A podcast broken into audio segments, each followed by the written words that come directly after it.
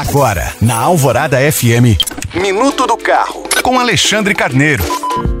Todos os anos, a Confederação Nacional dos Transportes, a CNT, divulga um ranking com as 10 melhores rodovias no país. Esse levantamento se baseia em três critérios principais: pavimentação, sinalização e geometria da autopista. E aqui vai uma má notícia para quem pretende pegar a estrada no feriado de hoje. Apesar de Minas Gerais ter a maior malha viária do Brasil, nenhuma das estradas que cruzam o estado entrou no ranking de 2023. De acordo com a CNT, cinco das dez melhores rodovias do país estão localizadas em São Paulo e as demais passam pelos estados de Goiás, Tocantins e Rio de Janeiro. Se serve como consolo, a melhor estrada brasileira, de acordo com a CNT, costuma entrar na rota dos mineiros, principalmente no verão. É a RJ 124, mais conhecida como Via Lagos, que liga a região metropolitana do Rio às cidades de Cabo Frio e Arraial do Cabo. De qualquer modo, o levantamento mostra que, quando o assunto é infraestrutura viária, Minas Gerais está deixando e muito a desejar.